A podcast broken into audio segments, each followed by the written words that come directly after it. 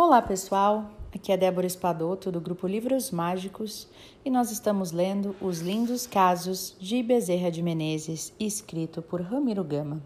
Hoje nós vamos ler o caso de número 64. Corações sem flores. Passávamos à frente de uma morada pertencente a pessoas lidas e havidas por cuidadosas e educadas. Um belo jardim, repleto de lindas e variadas flores, circundava, encantando-nos à vista e convidando-nos à contemplação repousante e aos bons pensamentos. Um pobre esfarrapado e doente batia palmas, desejava algo de seus moradores.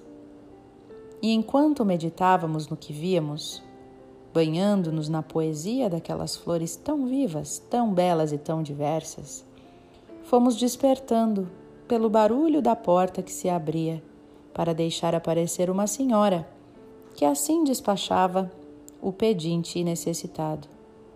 Hoje nada temos, Deus lhe favoreça. O mendigo, cabisbaixo, revelando o sofrimento físico e moral, seguia seu caminho. E Deus Deus sabe que lhe ia de amargores na alma. Saímos de nosso enlevo e da nossa surpresa e meditamos uma vivenda tão poética, parecendo o retrato da boa alma, e seus moradores, no entanto, o contrário é que revelava.